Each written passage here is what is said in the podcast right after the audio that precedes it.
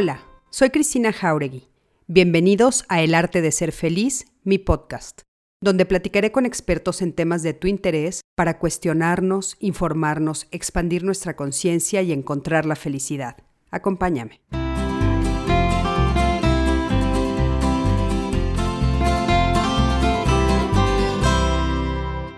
Hola, ¿qué tal? ¿Cómo están? Buenas noches. Me da muchísimo gusto saludarlos a todos este domingo 9 de agosto en punto de las 8 de la noche. Como ustedes ya saben, solemos ser muy puntuales aquí en esta plataforma del arte de ser feliz. Yo soy Cristina Jauregui. Me da mucho gusto saludarlos y bueno, con muchas expectativas con el programa que vamos a tener el día de hoy.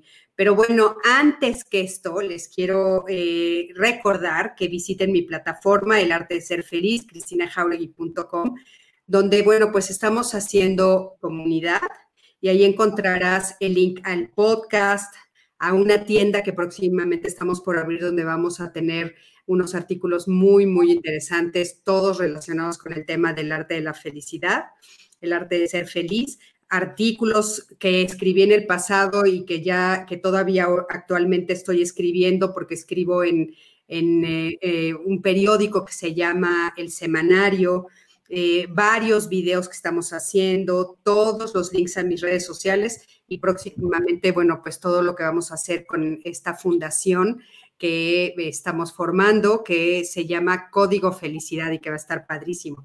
Y les, bueno, les doy las buenas noches a Odette Rodríguez, Alejandro Méndez, Jorge Cantero. Jorge, ¿cómo estás? Tania Rico, Pati Ríos, Montserrat Ábalos, Ángeles Adam, Marta Elisa, Lidia Barry, gracias a todos los que ya se están conectando. Y fíjense que el día que el día de hoy vamos a tratar un tema que me parece muy muy interesante, que es marca personal mucho más que ser popular. Y la verdad es que estoy súper súper contenta de tener el invitado del día de hoy que se los voy a presentar. Miren, es Efraín Mendicuti. Efraín, ¿cómo estás? Cris, ¿cómo estás? Muy contenta de que hayas aceptado.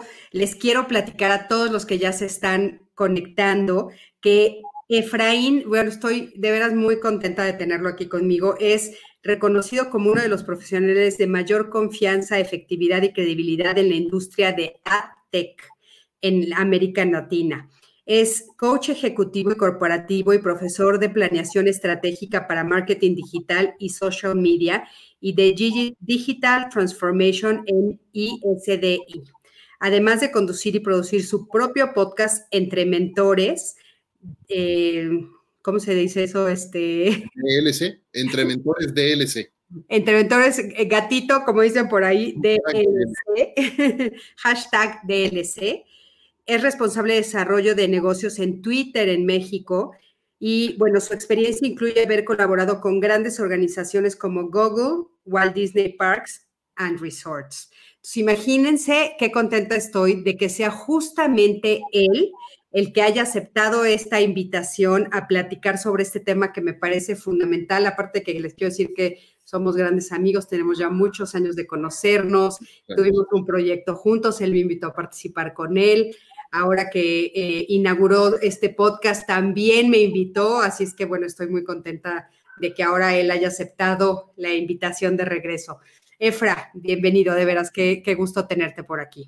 Muchísimas gracias, Cris. De verdad, encantado de, de, acompañarte un rato a platicar, además de un tema que a mí, tú sabes, me encanta. Y me encanta hacer dos cosas. Me encanta hablar de ese tema en particular para desmitificar mucho de lo que hay alrededor del tema de marca personal, pero además me encanta compartir con las personas. Entonces te agradezco profundamente que, me abras el espacio para compartir con tu audiencia también. Pues gracias, Efra. Oye, pues entremos en la materia, entremos en el tema. ¿Qué es esto? ¿Qué tenemos que entender por marca personal? Cuando tú me dijiste, vamos a poner marca personal mucho más que ser popular, dije, wow, qué temazo, porque creo que todos ahorita lo que están buscando en las redes sociales y ahorita con esta pandemia y con todas las consecuencias es, bueno, estar en todos lados, ser lo más popular, tener los más seguidores posibles. No sé realmente qué es lo que nos está pasando a todos, pero estamos en una este, necesidad ansiosa. Pero a ver, tú dinos, ¿qué es, qué debemos de entender por marca personal? Mira, deberíamos de entender, eh, y, gracias por la pregunta, porque quiero hacer dos cosas. Quiero responderte muy puntual lo que acabas de preguntar y al mismo tiempo quiero tratar de romper con un mito. Marca, te voy, voy a empezar con qué no es marca personal, entonces, para poder romper ese mito. Y marca personal no es eh, ser precisamente popular y tener muchísimos seguidores en Twitter o muchos fans y amigos en Facebook y en Instagram y etcétera. No se trata de ser popular o de nada más estar acumulando seguidores. Efra, Efra, te nos fuiste. Hola, hola, hola. Bueno, fíjense, esto siempre, siempre nos pasa algún percance en esto que tiene que ver con, con las conexiones. Justamente estamos hablando de lo difícil que es a veces y lo importante que es conectarse. Pero bueno, fíjense que sí he visto que últimamente muchas personas estamos así como con esta idea de que mientras más seguidores tengamos, Efra, ya regresaste. más Estoy jugando, viendo tenía una conexión extra por, por si vuelve a suceder algo. Domingo en la noche, luego de repente las redes en, eh, la capacidad de ancho de banda de, la, de, Internet a veces se pone un, un poco complicada. Pero bueno, te decía que no es ser una marca personal, es ser popular nada más o generar muchos seguidores. ¿Qué es una marca personal? ¿De qué se trata cuando ejercemos nuestra marca personal? Se trata de dejar un legado en la vida de otros se trata de hacer algo, tener un propósito compartido en cierto nicho o en cierto segmento en el que nosotros, con, en base a nuestra experiencia, en base a la trayectoria que hemos tenido y a la carrera que hemos construido, nuestros conocimientos, nuestra especialidad, y también en base a lo que más nos apasiona y más nos encanta hacer, podemos poner esas dos cosas en, servicios de en servicio de otros. Y cuando hacemos eso, la manera de conectar con estas otras personas ahí sí podemos aprovechar las plataformas digitales para poder servir a estas personas, pero no sin antes tener claro cuál es ese legado que queremos ejercer para servir a los demás. Claro. Oye, entonces por eso es por lo que vemos que muchas personas que de repente son muy populares en las redes, de repente solo están un ratito. O sea, las ves que tienen un boom gigante, gigante, y de repente desaparecen. Te puedo decir algunos nombres por ahí que ahorita se me ocurrieron, pero por eso sucede eso, porque no tienen como una idea muy clara de qué están ofreciendo. Yo creo que sí. Mira, eh, vivimos en la era de la instantaneidad. ¿A qué me refiero? Todos quieren sentirse validados de manera instantánea con un like, ¿no? De repente, o muchas personas quieren ejercer carreras o tener eh, carreras exitosas de la noche a la mañana.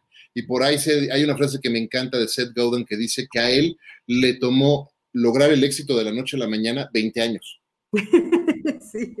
Y esa es la realidad. Lo que sucede es que hoy, de repente, tú y, me encanta poder platicar de esto en este foro en particular porque eh, tu audiencia nos va a entender súper bien.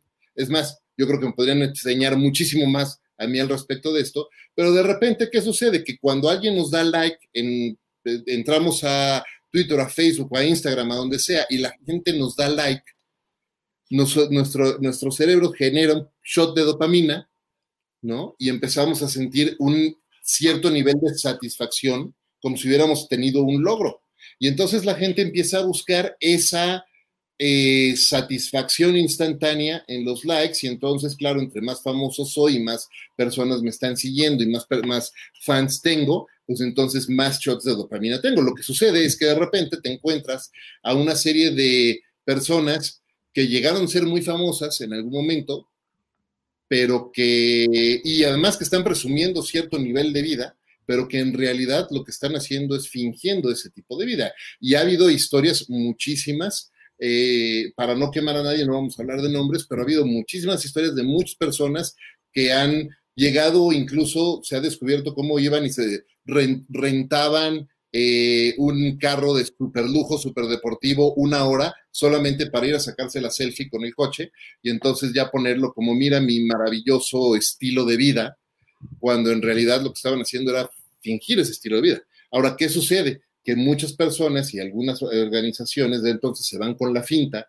y piensan que por tener, porque esta persona tiene muchos seguidores, los va a ayudar a poder distribuir su mensaje de, de una manera mucho más escalada. Y no necesariamente esa es la, la, la, realidad, ¿no? De repente te das cuenta que pues, de nada te sirve comunicar eh, a través de una persona que tiene millones cuando esos millones están siguiendo una falacia.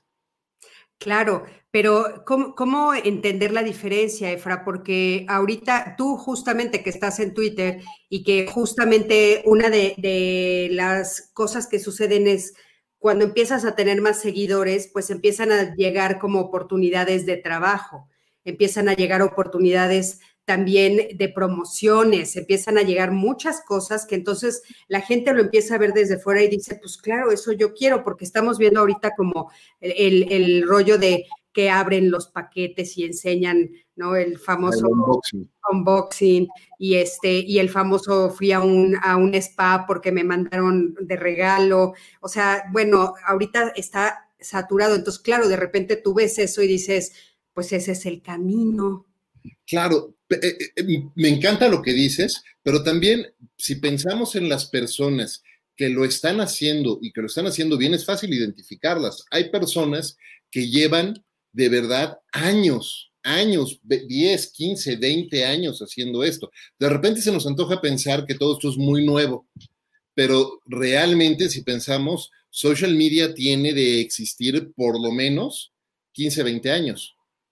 Entonces, hay personas que llevan construyendo su trabajo como profesionales de la comunicación y como comunicadores en ciertos segmentos, construyendo una marca mucho tiempo. Se me ocurren nombres, aquí sí podemos decir nombres porque estamos hablando positivamente de ellos. Eh, se me ocurren personas, personajes como Luis G.I.G., por ejemplo, que lleva muchísimos años en radio, en tele, en prensa y también en plataformas sociales este, trabajando y colaborando con muchísimas marcas de tecnología haciendo ese trabajo. Se me, se me ocurre pensar en, eh, en, eh, en Vero, Vero Madrigal, arroba tips de viajero en Twitter, que lleva 20 años viajando, igual que Alan por el mundo, ¿no? Y llevan años viajando y construyendo y trabajando, y se nota su trabajo, los, ves su trabajo allá afuera antes, si de repente llega una persona que de la noche a la mañana brinca y, y, pues podrías llegar a, por lo menos deberías de preguntarte si esa es la persona con la que quieres asociarte. Y además, ¿sabes qué? El tema es, y, eso es bien importante cuando hablamos de marca personal, eh, uno empieza a entender también cuál es el, propósito, que regresando al tema de propósito, ¿cuál es el propósito que, esta, que cada persona está, está sirviendo? Y, y, entonces, ¿cuáles son las audiencias a las que está sirviendo y cuál es el mensaje con la que con el que está sirviendo a estas, a estas audiencias. Hay personas, como el ejemplo de Vero, decíamos hace rato, que su labor de vida es servir a la gente recomendándoles eh, cómo viajar, ¿no? Y recomendándoles a dónde viajar y cómo eh, hacer viajes mucho más eh, emocionantes o mucho más familiares, etcétera, depende del, del, contenido que esté cubriendo en ese momento. Claro. Entonces entiendes que está sirviendo a eso. Y si de repente ves que hay una persona que está sirviendo con un mensaje muy particular, no sé, el otro día en el podcast de Entre Mentores DLC platicaba con Chris Brogan, que es un autor muy, muy conocido de distintos libros sobre social media precisamente, eh, y, y, platicamos y decíamos, bueno, de repente, él usaba el ejemplo, de repente te encuentras a alguien que quiere hablar de cocina oaxaqueña. Él vive en Boston, él es gringo, él vive en Boston, ¿no? Y usó el ejemplo de comida oaxaqueña, me encantó. Entonces, imagínate, quieres hablar de comida oaxaqueña y a lo mejor solamente va a haber mil chefs en determinado lugar que estén interesados, en distintos lugares que estén interesados en escuchar y consumir este contenido que habla específicamente de cocina fusión oaxaqueña, por poner el ejemplo. está bien, sirves a esa audiencia, esa es tu audiencia, ese es tu propósito, es maravilloso. Claro, claro, pero fíjate, aquí, por ejemplo, nos está diciendo Odette Rodríguez, existen algunos que sin trabajarlo mucho logran en poco tiempo muchos seguidores y otros que con mucho esfuerzo no son tan populares yo creo que esta sensación, este comentario que está haciendo, me parece muy atinado por la sensación que nos da. O sea, de repente saber que tu nicho es muy chiquito, hay una sensación por lo que se, siente alrededor como de no la estoy haciendo. Pero entonces, ¿cómo construir una marca eh, personal sólida, Efra? ¿Cómo se construye? ¿Cómo, ¿Cómo la definimos para empezar y cómo la construimos? Eh, déjame partirlo en dos partes esa, esa, esa, pregunta, porque sí entiendo que puede ser muy frustrante estar construyendo y trabajando, construyendo tu audiencia con mucho trabajo y de repente ver que llevas 10, 20, mil, 100 mil y de repente ves que sale un chavito, una chavita y de repente, ¡pum!, tienen un millón de la noche a la mañana, ¿no? Sí. Eh, cualquiera puede ser famoso, cualquiera puede ser famoso, ¿no? Te puedes salir a un puente en el periférico y aventarte con un, este, sacándote una selfie, te vas a volver famoso.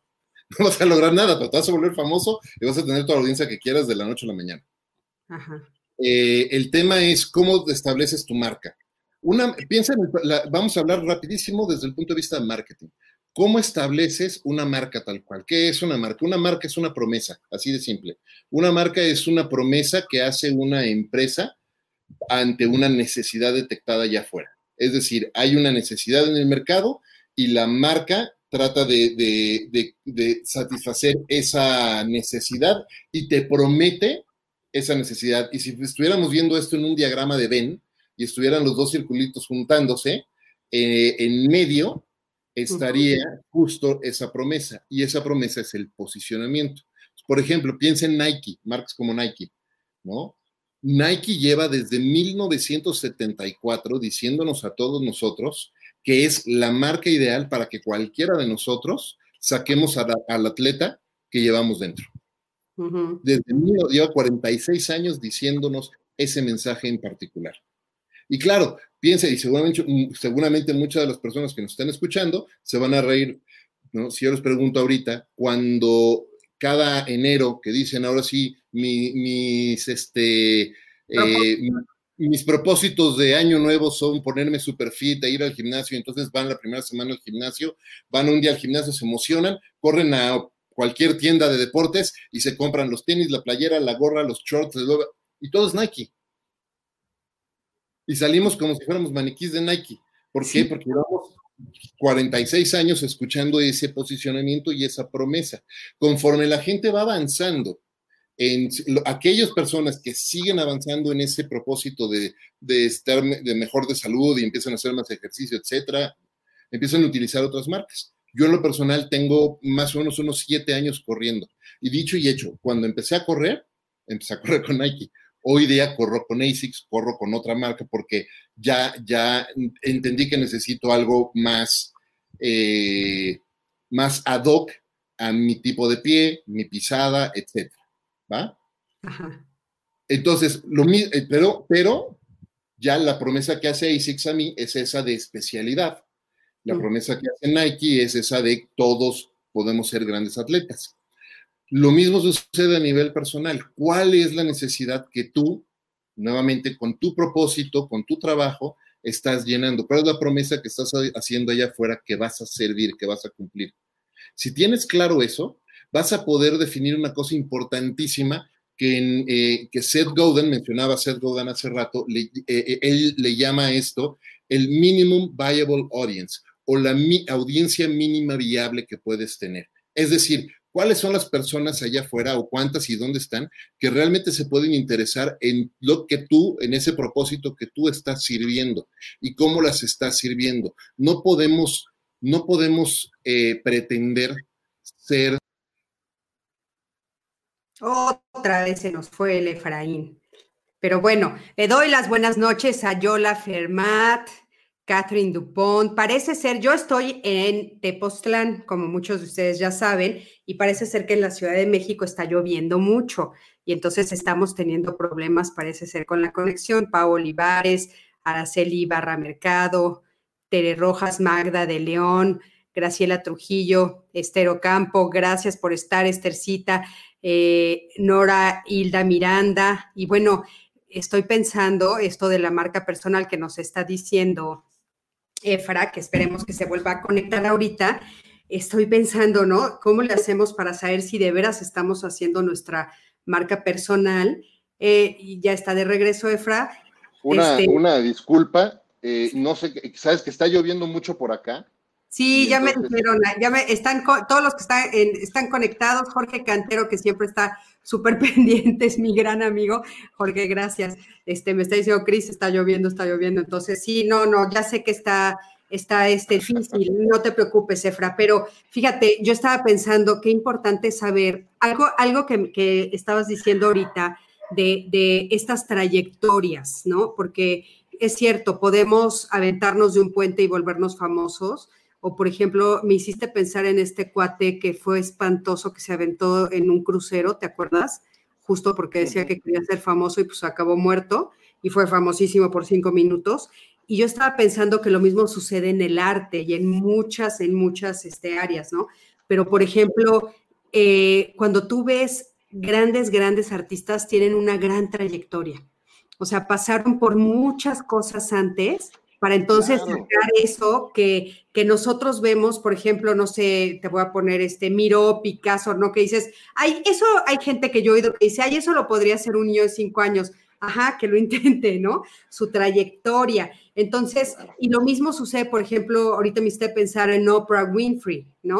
O sea, la trayectoria impresionante que es mi gran ídola y este, bueno, Brené Brown, varias que están haciendo este, todo lo que estoy también intentando hacer yo. Y bueno, es toda esta trayectoria atrás que te sostiene para poder entonces sacar un producto. Efra, también eso es ah. importante decirlo, ¿no? Absolutamente, porque justo regresando al tema de, de la promesa que cumplimos en este trabajo de posicionamiento, pues lo que estamos haciendo es eso precisamente, lo que estamos haciendo es construir la trayectoria, construir el fondo y no nada más la forma de, eso que podemos servir. Me encantan los ejemplos que acabas de, compartir con Brené Brown, por ejemplo. Brené es investigadora de profesión.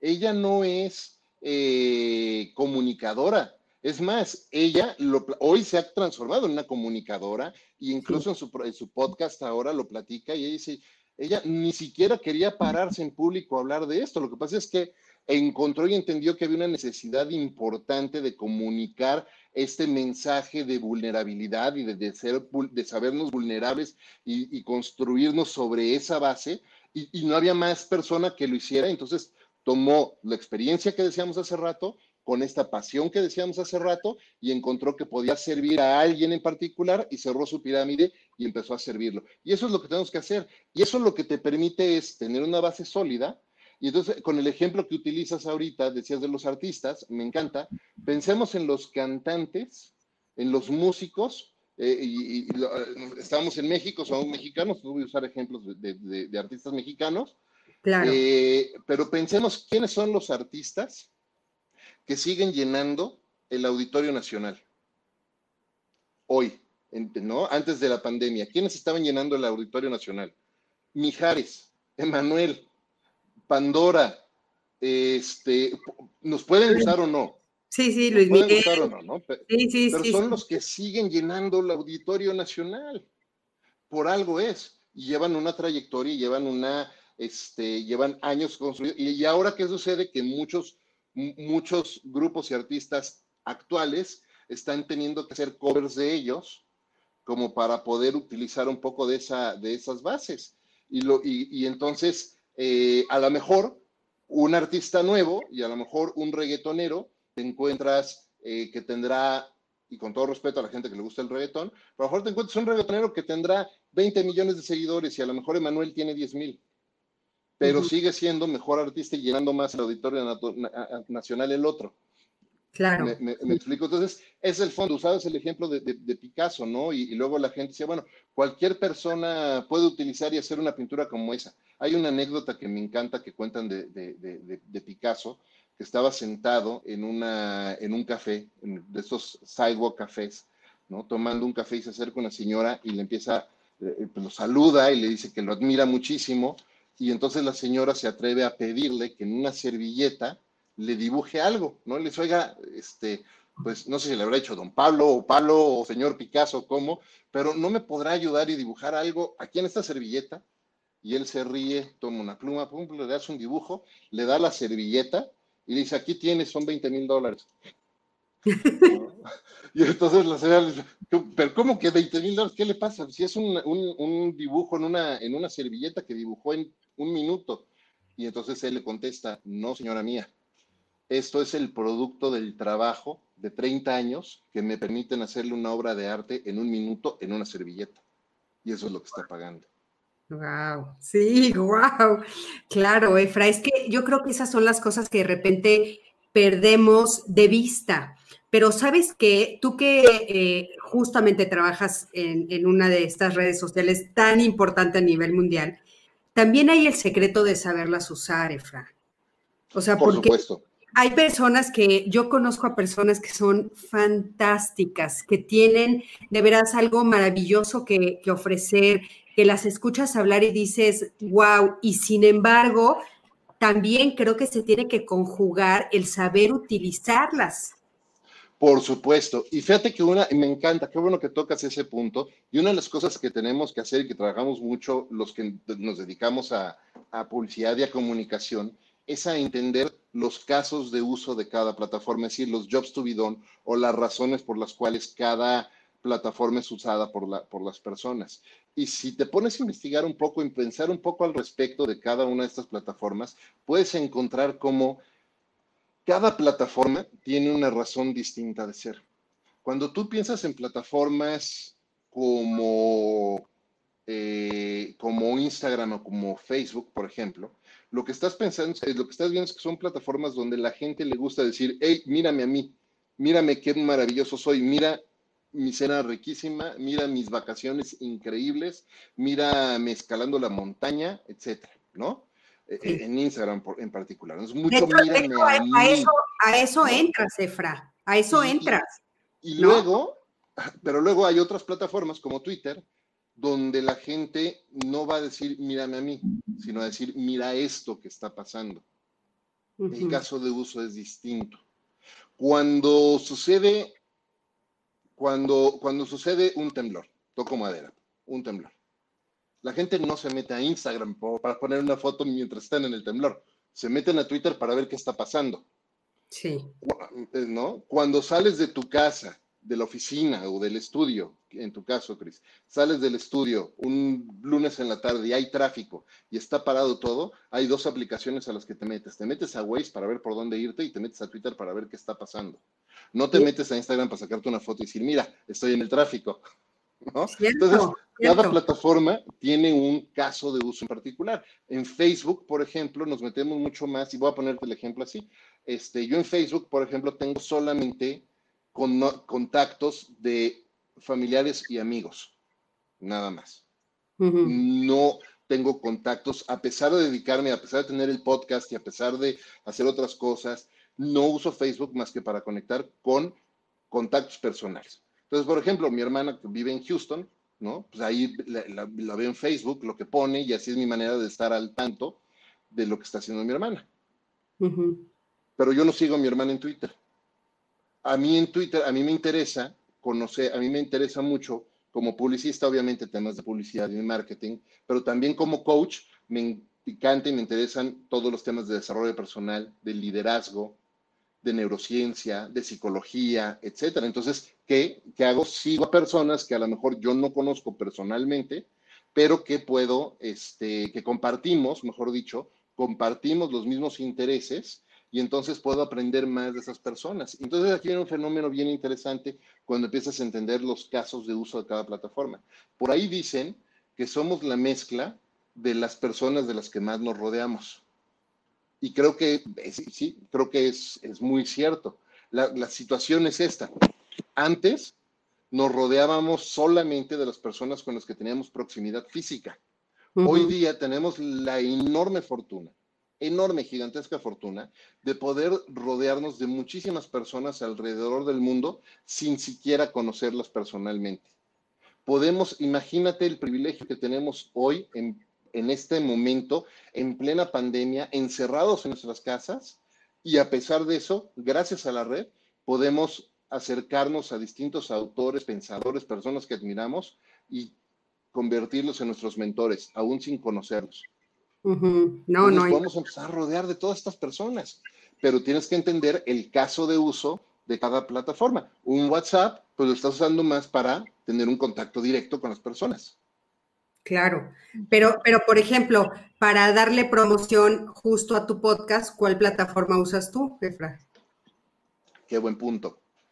Hay, hay dos cosas que, eh, que hay que hacer. Y la primera voy a regresar al punto que te decía, que tenemos que entender muy bien, y por eso siempre, siempre que hablo de marca personal, voy a insistir muchísimo en este tema. Tenemos que entender muy, muy bien cuál es nuestro propósito, el propósito compartido al que estamos sirviendo porque cuando tenemos claro, es decir, esa promesa que decíamos cuando hablamos de posicionamiento, cuando tenemos claro cuál es nuestro propósito compartido, entonces vamos a entender cómo servimos a las demás, a quiénes estamos sirviendo y cómo los servimos.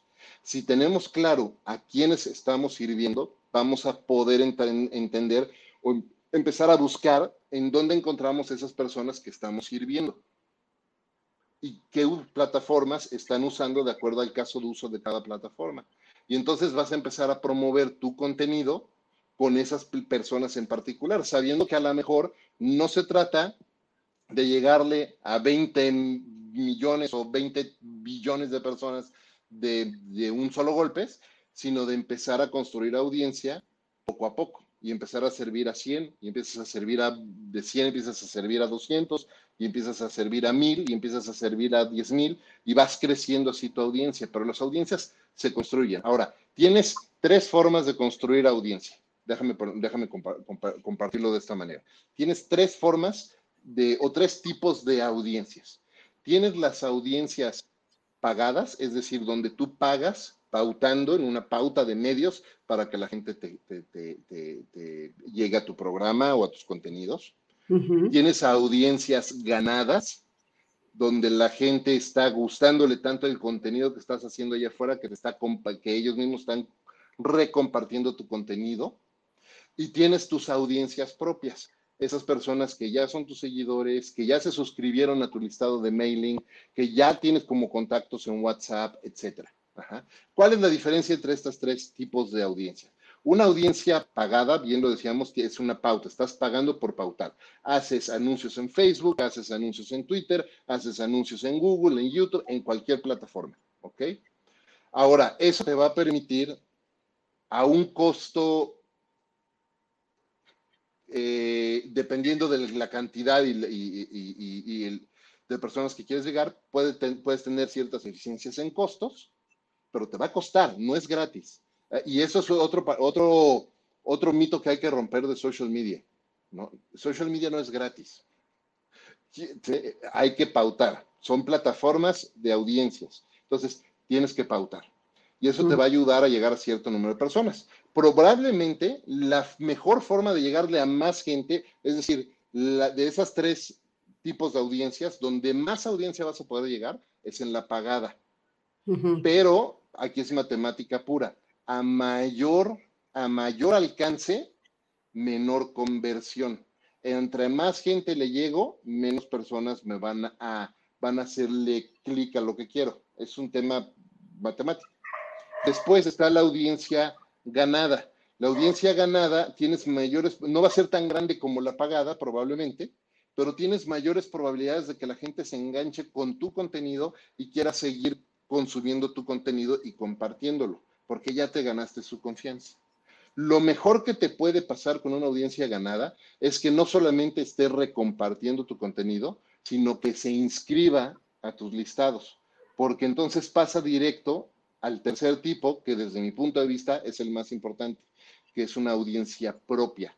Porque ya cuando la audiencia está en tu listado, cuando está en tu listado de marketing, donde tú ya le puedes enviar un newsletter o un correo de manera periódica, o le puedes mandar una, eh, puedes hacer grupos en, WhatsApp y mandarles mensajes de manera periódica, o puedes mandarles DMs a través de Twitter de manera periódica, porque ya son tu audiencia. Esos probablemente, sobre todo al inicio, a la larga va a, ser, va a crecer mucho, pero al inicio van a ser muy pocos. Pero son los que mejor te van a convertir. Entonces, a lo mejor con los pagados le llegas a un millón, por decir algo. Pero de ese millón, a lo mejor solamente 100 le van a dar clic para ver tu contenido real e inscribirse a tu curso. o, contratar tu servicio de, como, como terapeuta o lo que sea. En tu listado propio, a lo mejor no tienes un millón, a lo mejor tienes mil, pero de esos mil, a lo mejor 300 hacen clic. Claro. Y entonces va a ser mucho más valiosa tu relación con ellos. Que, por lo tanto, ¿en qué nos deberíamos estar enfocando cuando queremos construir audiencias? Ya al momento de estar desarrollando nuestra, nuestras propias plataformas y nuestra propia marca personal, necesitamos enfocarnos mucho en estar incorporando a personas en nuestro funnel personal. Y aquí un tema bien interesante que, que debemos de pensar es, y esto es algo que muchas personas, construyendo un poco sobre lo que decías hace un momento, que hay gente súper brillante, con ideas y conceptos de verdad que nos pueden volar la cabeza, pero que no han logrado conectar con las audiencias allá afuera. Sí, sí. Y, y, a veces sucede porque o están poniendo sus mensajes en el lugar equivocado, o este, están, pautan una vez un mensaje y no les va bien y ya no vuelven a intentar. Y esto es marketing y comunicación. Y marketing y comunicación es el mundo de aprender y repetir, aprender y repetir todo el tiempo. Estás aprendiendo y estás repitiendo. No hay otra, no, no, no hay fórmulas mágicas, no hay recetas secretas. Es más, si alguien les dice, tengo la fórmula mágica para hacer tus audiencias, corran y cuéntenselo a quien más confianza le tengan, porque de verdad no es cierto eso. Es, es el mundo de aprender, de, de, de, hacer, de probar y de aprender. Y volver a y, y estar iterando. Pero entonces, eh, una cosa que falla mucho es que muchas personas quieren centrar su comunicación en un fanpage, por ejemplo, en Facebook o en un canal en YouTube y dejan todo ahí. Y cuando dejan todo ahí, lo que están haciendo es que están construyendo su audiencia dejándosela a la plataforma. Claro. Si la plataforma mañana decide hacer cambios y borrarte la audiencia, pues era la audiencia de la plataforma. Tú pensabas que era tuya, pero no estaba prestada. Entonces lo que, que necesitas hacer es crear tu propia plataforma, así como tú has creado el arte de ser feliz. Entonces, cuando tú creas tu propia plataforma, lo que sucede es que todo lo demás se vuelve un satélite. Imagínate que tu plataforma se vuelve el planeta y entonces cada Twitter, Facebook, YouTube, etcétera, se vuelve un satélite alrededor de ese planeta, que lo que estás haciendo es traer audiencia, traer tráfico a ese planeta. Pero una vez que llega y se convierte y se inscribe y dicen, yo quiero ser parte de este planeta, aquí se quedan. Claro. Y eso, eso los vuelve mucho más valiosos. Y ahí es cuando la gente empieza a tener mucho mejor relación con sus audiencias. Ahora, hacer eso toma mucho tiempo y toma, toma también requiere dinero. Claro. No hay otra, no hay vuelta, de, no, no hay vuelta, no hay, digo, no hay fórmulas secretas para dar la vuelta a eso. No, no, es, es este tiempo, dinero, constancia. Y algo muy importante que has estado diciendo, Efra, todo el tiempo es esto de tener como muy claro qué es lo que está sirviendo. Fíjate, aquí, por ejemplo, nos pone Jorge, que creo que tiene razón, todo el mundo quiere ganar y la clave es servir. Pero es que sí entiendo que de repente las personas dicen, bueno, pues es que si quisiera yo poder ganar algo de dinero o mantenerme como se mantienen algunas este, personas en, estos medios, ¿no? Aquí otra nos está poniendo excelente la presentación de hoy de gran relevancia para las personas que estamos pensando en, en emprender, ¿no? es muy importante. Pero esto, esto de darnos cuenta que estamos sirviendo, Efra, es bien difícil porque las personas muchas veces se confunden con eso, ¿no? O sea, es cierto esto que nos está poniendo aquí Jorge, o sea, muchas veces las personas lo único que quieren es pues realmente ganar, o sea, y a veces hay, hay, hay, hay momentos en los que en las que yo entiendo esa situación porque también las personas quieren recibir monedas y billetes por lo que están haciendo, ¿no? Totalmente, totalmente. Todos queremos, todos, todos tenemos la pésima costumbre de querer comer tres veces al día y querer tener un techo sobre nuestra cabeza y vestir ropa, ¿no? Todos necesitamos ingresos, eso es indiscutible y todos queremos ganar. Ahora, eso, eso tiene, hay dos puntos ahí que quiero tocar que me parecen súper importantes en este sentido, sobre todo con, con, lo que estamos hablando. Ajá. el hecho de que queramos servir a un propósito compartido y cumplir con ese propósito compartido para servir a otros allá afuera, no quiere decir, no excluye de ninguna manera que no podamos ganar al servir con ese propósito compartido. Exacto. ¿Ok? Eso es bien importante. O sea, aquí no hay artistas muertos de hambre. Exacto. Ese mito del artista muerto de hambre que no es que yo mi arte nada más y yo no, no, el dinero es malo. No, no, el dinero no es malo, señores y señoras. El dinero es buenísimo, lo queremos, el dinero nos permite hacer muchas cosas y nos permite, ¿saben qué?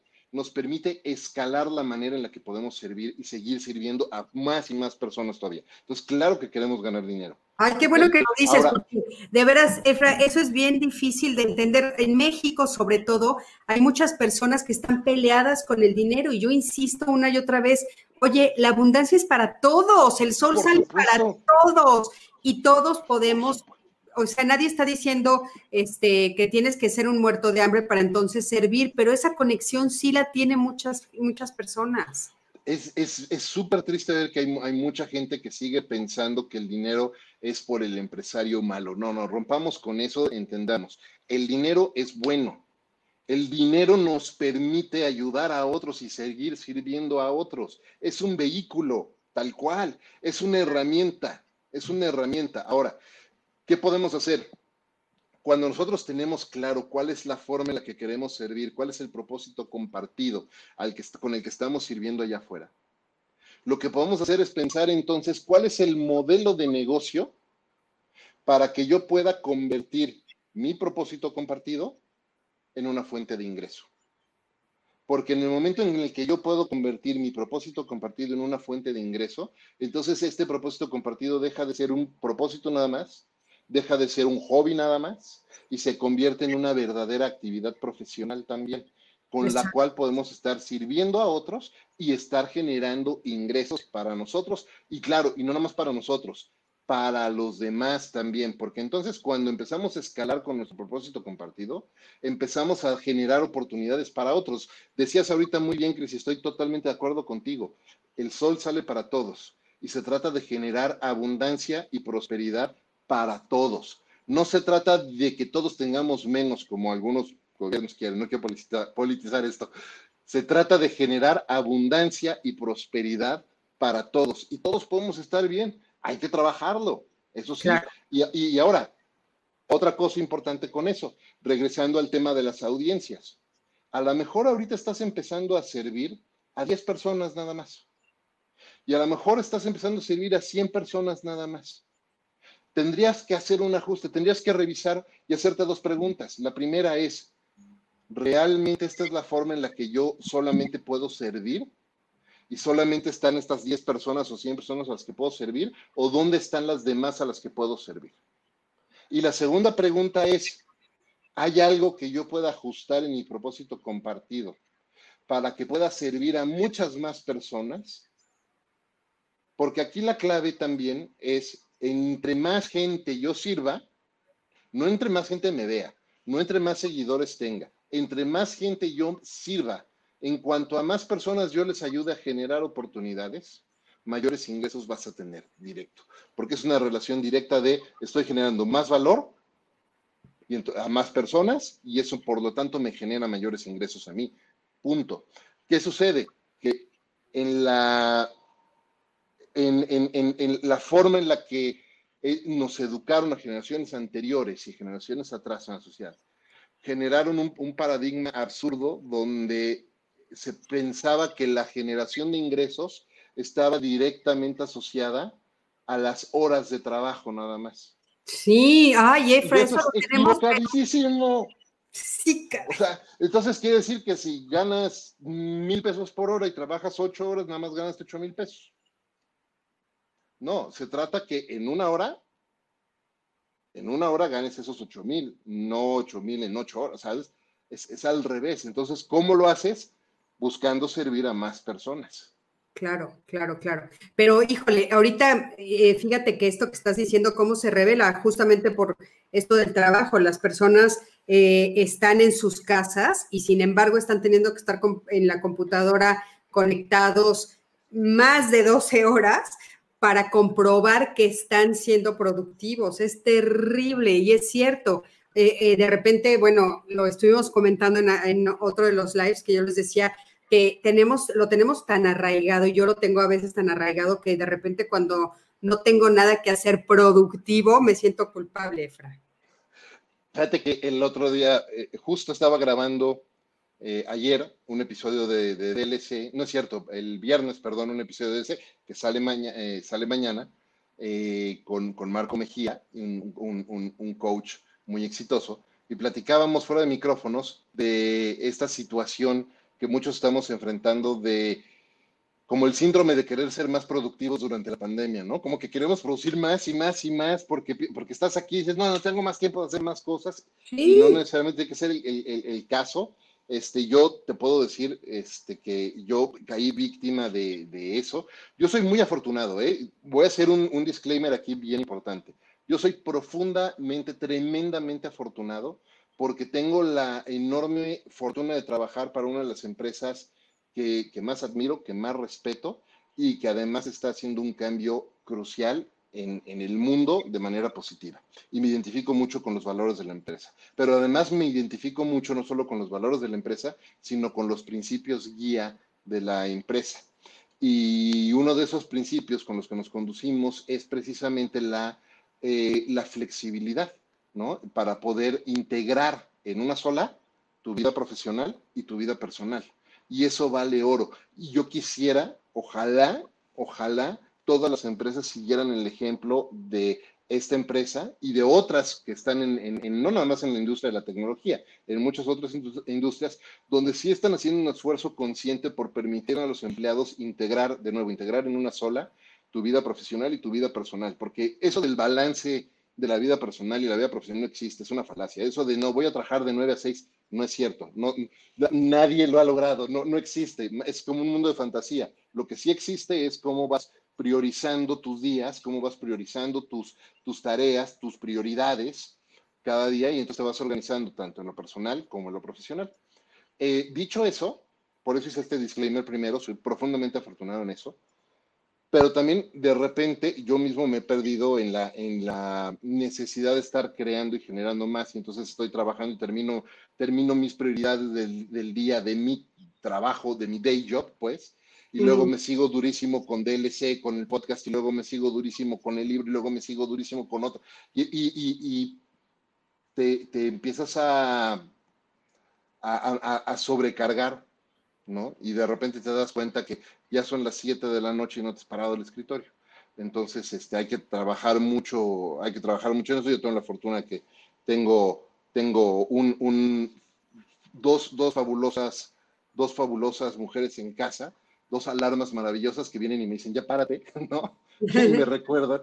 Y, y, y, entonces, sí hemos tratado, déjame decirte que en casa sí hemos tratado, por ejemplo, de cuidar mucho los momentos de la comida, por ejemplo, los desayunos, la comida, la cena. Tú sabes, te he platicado mucho que yo tengo esta, eh, tenemos en casa esta política de todos los días desayunar como si fueran domingo, ¿no? Sentados a la mesa, desayuno completo, platicando, nada de prisas, ¿no? Y eso tratamos de hacerlo, aún ahorita en pandemia. Ahora comemos los tres juntos, cenamos, o sea, siempre cuidamos muchos momentos, pero aún así, este, eh, de repente me tienen que venir a jalar la oreja y decir, oye, ya párate, Claro, me están preguntando que en qué empresa trabajas. Como tú no lo puedes decir, lo voy a decir yo. Trabaja en Twitter para que todos lo sepan.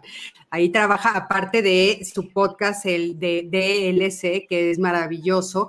Y Efra, este, ¿dónde te pueden encontrar? ¿Dónde te pueden encontrar todas las personas con las que hemos estado platicando el día de hoy? Eh, muchas gracias. Arroba Efraín Mendicuti en Twitter, arroba Efraín Mendicuti en Instagram, eh, Efraín Mendicuti en LinkedIn o en mi sitio, efrainmendicuti.com, y ahí justo van a encontrar Entre Mentores DLC, ahí pueden escuchar todos los episodios eh, de, de, Entre Mentores DLC, el episodio contigo, Chris, uno de los mejores y de los más gustados, entonces, eh, pues, chequenlo, escúchenlo, ¿no? Este, vale, vale muchísimo la pena que lo, que lo hagan y van a conocer un poco de la historia atrás de Chris también. Hablando, hablando de ese trabajo que se construye con años y con mucho trabajo, ahí van a conocer mucho de esa historia porque Efra lo que hace es, entrevistar a las personas, ahora sí que, ¿qué haces en tu vida? ¿No? Como la historia de nuestra vida. Efra, hablando de esto del servicio, ¿Tú crees que tú tienes claro cuál es, en qué sirves, cuál es tu servicio? Sí, sí, sí, sí. Yo tengo muy claro que mi, propósito es poder acompañar a cuantas personas pueda servir en sus procesos de transformación personal. Tengo dos, de hecho, déjame decirte, y todos los días doy gracias por esto, ¿no? Primero que nada, eh, porque tengo la oportunidad de acompañar a muchísimas personas, de nuevamente a cuantas pueda yo servir en su proceso de transformación personal, desde mis programas de coaching, este, las conferencias, las clases, los cursos, el podcast, el blog, etc. Y también eh, ayudar a cientos de empresas en sus procesos de transformación digital en lo que se refiere a marketing y comunicación. Eso lo tengo muy, muy claro. Fíjate qué importante. ¿Tú nos recomendarías para los que nos están escuchando y los que van a escuchar este eh, podcast más adelante y, este, y ver este, este live, eh, ¿cómo, ¿cómo, le hacemos? ¿Nos sentamos a escribirlo, Efra? O sea, ¿cómo, ¿cuál sería el proceso creativo para ubicar perfecto cuál es mi servicio y poder ofrecerlo? Si me, si me permites, el, así que no estaba preparado, pero si me permites el, el gol, eh, puede, eh, yo, yo desarrollé un planner, Chris. Tú me has escuchado hablar mucho de los Big Fives. Y los Big Fives son eh, nuestras cinco más grandes objetivos o metas en cierto periodo de tiempo y cómo nos organizamos cada año o cada periodo de tiempo, cada año, cada trimestre, cada mes, cada semana y cada día de la semana con esas cinco cosas más importantes que tenemos que hacer cada día para avanzar en nuestras cinco metas del año. Parte de ese plan, eh, yo creé un planner con una metodología que se llaman los Big Fives Priority Planner, eh, y dentro de eso, para poder desarrollar e identificar tus cinco grandes metas, lo primero que tienes que hacer es entender cuál es tu, tu, sentido de propósito compartido. Y entonces, en ese planner que pueden pedir en efraimmendicuti.com, ahí está y lo pueden bajar, eh, está justo la estructura que te platicaba hace rato de cómo entender cuáles son tus más grandes fortalezas, tu experiencia, tu trayectoria. Después, por el otro lado, cuáles son tus más grandes pasiones, tus, más profundos intereses. Y entonces, ¿qué sucede? Que cuando empiezas a hacer eso, llegas y dices, wow, estoy haciendo lo que más me gusta hacer y lo que mejor sé hacer, y hasta me pagan por hacerlo. Y la gente dice, wow, está maravilloso. Es maravilloso, sí, pero tiene un problema, que si nos dejamos ahí nada más, si lo dejamos en ese nivel, nos quedamos encerrados en un círculo de autosatisfacción haciendo lo que te gusta, ¿no? Lo que tenemos que hacer es entonces entender esto que me encanta hacer y esto que sé hacer muy bien, cómo lo uno acá arriba, ya si esto fuera una pirámide, cómo lo uno aquí arriba en servicio de quién. ¿De acuerdo? Decíamos, ¿en qué, a, qué audiencia estoy sirviendo? Y entonces ahí mismo en el planner van a poder ver un espacio para decir, ok, ¿a quiénes sirvo? Y cómo estas personas se benefician con este trabajo. Y entonces cuando haces ese análisis, al centro de la pirámide, aquí adentro, pones cuál es tu sentido de propósito o, es decir, en otras palabras, cuál es tu marca personal, cuál es el legado que quieres dejar allá afuera. Y luego no se queda en esa parte, ¿eh? Por, además, es una casa, ya viste que se termina formando como una casa. ¿Sí? Las casas tienen cimientos necesitamos, cuando tenemos y, entendemos cómo queremos servir a otros, en base a nuestra trayectoria, nuestra experiencia, nuestras fortalezas y nuestros intereses, necesitamos entender cuáles son nuestros valores y cuáles son nuestros principios guía. Y entonces también defines en esos cimientos, en este modelo, cuáles son esas cosas que más valoras y cuáles son los principios con los que te guías en tu vida todo el tiempo, porque eso te va a ayudar a conducirte en la manera en la que estás sirviendo con tu propósito compartido. De verdad, quien lo quieran, es totalmente gratis, eso lo hice yo como coach, por ayudar, nada más, entonces está en efraimendicuti.com, eh, en diagonal Big Fives, y ahí lo, ahí lo van a, encontrar quien quiera. No, hombre, gracias, Efra. Se me parece fantástico. Es que también eh, eh, vuelvo a repetirles que Efra es coach. Así es que, bueno, también esa es otra de las cosas que podemos eh, eh, decirles que tú también les puedes ofrecer eh, ser su, coach para ayudarles a encontrar justamente su marca personal. Muchas gracias, Cris. encantado de ayudar. Que me parece que es muy importante. Y entonces, bueno, aquí nos está poniendo Alejandro, por ejemplo, entonces la marca personal debe tener un objetivo claro a alcanzar y un estilo de comunicación definido. Por supuesto, Por supuesto, Alejandro. Muchas gracias por esa pregunta. Sí, debes tener un objetivo claro que es tu propósito, con qué, qué estás sirviendo. Y ese estilo de comunicación tiene que ver mucho con tres cosas. Ya mencionamos los valores y los principios guía. ¿no? Por ejemplo, este, cuando tú defines tus principios guía es cómo quieres, cómo, cómo te gusta que la gente te perciba. Eh, una, hay gente que, no, yo por ejemplo, trato de guiarme tratando de ser amable en mi comunicación con la gente, ¿no? Eso para mí es un principio guía. Generosidad, compartir, ese es otro principio guía, ¿no? Eh, por lo tanto, cuando tú ves, incluso en lo que yo escribo y pongo de repente en los tweets y publico algo, muchas veces cierro con la firma, tú lo has visto muchas veces, keep sharing, keep learning, stay happy, ¿no? Porque es parte de mi comunicación, es parte de mi propósito, seguir compartiendo y seguir aprendiendo. Entonces, eso es bien importante. Ahora, la otra cosa, definiendo ese estilo de comunicación, esto es bien importante, muy, muy importante. Todas las marcas, todas, marcas comerciales y marcas personales, tenemos territorios de comunicación en los que tenemos cierta autoridad moral para hablar de un tema en particular. Por ejemplo, un banco, no sé, BBVA, Santander, el que quieras, puede hablar de educación financiera, puede hablar de planeación financiera y puede hablar de ahorros, pero difícilmente va a poder hablar de educación Montessori. Ese no es su territorio de comunicación, ¿correcto? Entonces, tienes que tener claro lo que puedes hablar. Yo como coach puedo hablar de ciertos temas, pero de ninguna manera estoy capacitado para empezar a ahondar en temas que son mucho más relevantes a tu campo como psicoterapeuta, porque un coach no es psicoterapeuta. Yo no puedo hablar de ese tema, no tengo la autoridad moral para internarme en ese territorio. Puedo tener conocimientos porque me interesa y me gusta y lo estudio, pero no tengo la autoridad para hablar como tú puedes hablar de esos temas en particular o tus otros invitados. Puedo hablar de esto, puedo hablar de marketing, tengo 25, 26 años haciendo esto. Claro. ¿no? Entonces, de esto sí puedo hablar. Claro. tienes que tener, eh, tenemos que tener muy claro cuáles son nuestros territorios. Cuando tenemos muy claros nuestros territorios que vienen directo de nuestro propósito, eh, propósito compartido, eh, también podemos identificar otra cosa que es bien interesante, que se llaman los momentos de receptividad. Y los momentos de receptividad es cuando las personas ah, que nos siguen o las que nosotros seguimos están hablando o consumiendo contenidos relevantes a nuestros territorios de comunicación. Y entonces ahí es, ¿y por qué es importante? Porque ahí es el momento en el que de manera más natural, hablando de las audiencias ganadas, que mencionamos hace rato, podemos empezar a integrarnos más en su conversación. Claro, puedes hacer hasta ya ese intercambio de comunicación, eh, ¿no? Por supuesto. Totalmente.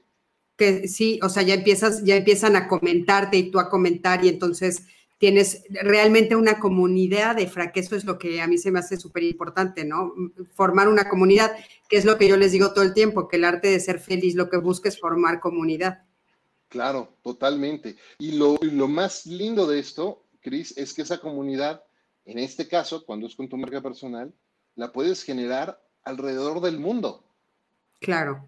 Cuando tú, tu, tu objetivo es servir a ciertas personas de alguna manera, puedes servir a personas alrededor del mundo y puedes construir relaciones increíbles con personas sensacionales alrededor del mundo. La tecnología hoy nos lo permite. La tecnología hoy nos los permite. Efra, qué maravilla de plática, te lo agradezco enormemente, de veras, muchísimas gracias, nos has ayudado muchísimo.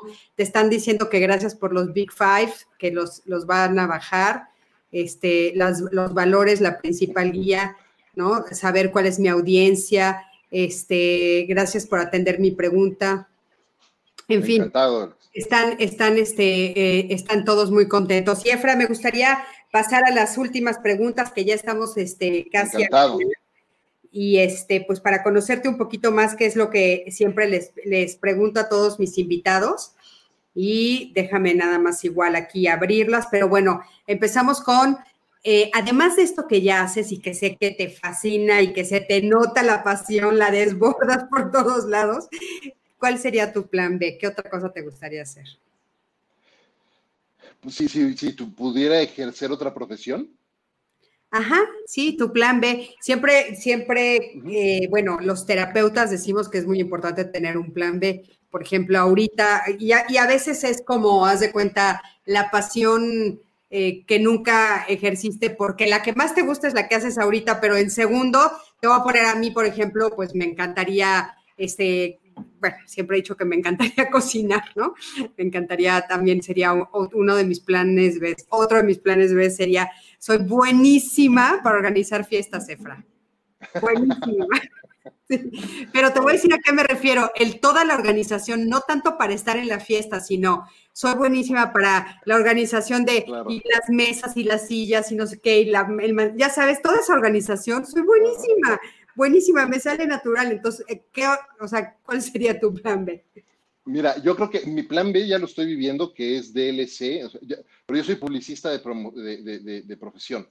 Ajá. Yo soy publicista, eh, Llevo 25, 26 años siendo publicidad y comunicación. Eh, me tocó la enorme fortuna de ser parte de la generación que transformó la industria de marketing y comunicación en México, hizo la transformación digital de la industria publicitaria. Entonces llevo muchos años en eso y me apasiona y me encanta. Y ahora, desde hace unos años, varios ya, por lo menos 10, llevo también haciendo mi lado B o mi plan B, que es DLC también. Por eso cuando les decía hace rato del éxito a la noche a la mañana, toma años, literal yo soy un ejemplo vivo, yo lo estoy, no estoy diciendo que ya haya tenido el éxito, estoy diciendo que llevo años trabajando por lo que quiero tener, años, haciendo mi, lado A. Sí. yo lo sé, yo haciendo mi lado A y mi lado B. Ahora, mi lado C, yo creo que sería eh, eh, psicología, fíjate. Mm. Tal cual. Me encanta, sabes que me encanta entender cómo funcionan las cosas acá adentro, me encanta entender qué es lo que este, nos hace a las personas tomar decisiones y cómo funcionamos eh, y, qué, sucede todo a nivel neurológico también y, químico y todo. Entonces yo creo que estaría, estudiaría algo así, si fuera ese mi plan, mi, lado C. Ok, si pudieras tener un superpoder, ¿cuál sería? Volar. Te encantaría volar. Sí. Volar. Sí, es padrísimo volar. Si pudieras ir a cenar con un personaje histórico, ¿a quién elegirías o puede ser algo que alguien que estuviera todavía vivo? Sin duda, sin duda elegiría ir a cenar con Jack Dorsey, el fundador de Twitter. Sin duda. Tengo oportunidad, tengo la fortuna de conocerlo, de haber platicado con él un par de, un par de veces y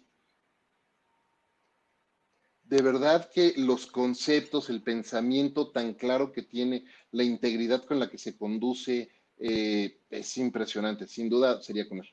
¿Cómo se llama? Es que se te Jack Dorsey. Jack, Dorsey. Dorsey. Ok, muy bien. Nos invita, Efra.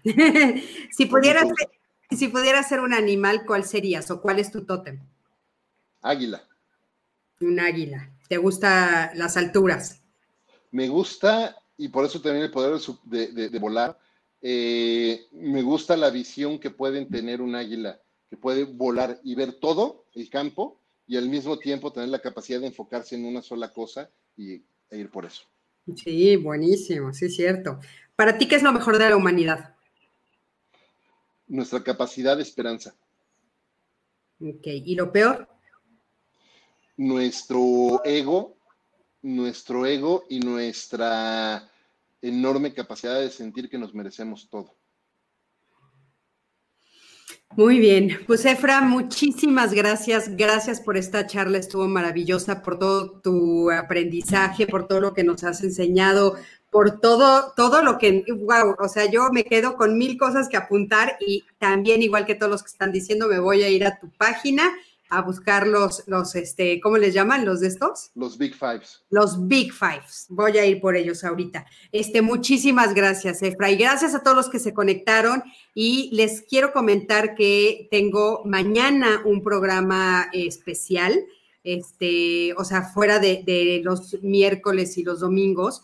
Voy a tener a Rosa Barocio que me habló por teléfono y me dijo, Cris, nos surge hacer un programa sobre lo que está sucediendo con todos los niños y niñas en las casas que están los papás optando por homeschooling, Efra, ahorita. O sea, muchos papás no están, no, están, están tomando la opción de no inscribir a sus hijos en las escuelas, o sea, no seguir la currícula, no seguir lo que les está pidiendo y están contratando a maestras que se quedaron sin trabajo y están dándoles este, ahora sí que ya educándolos desde casa. Entonces está siendo un fenómeno muy interesante importante a ver cuáles son los pros y los contras. Así es que mañana vamos a hablar de eso por si cualquiera quiere, quiere este, contactarse con nosotros. Y bueno, gracias a todos, Angélica, ahí está por ahí. una de las que son las, este, las campanitas de Efraín, que, que lo hacen regresar al, que lo hacen regresar al, al día.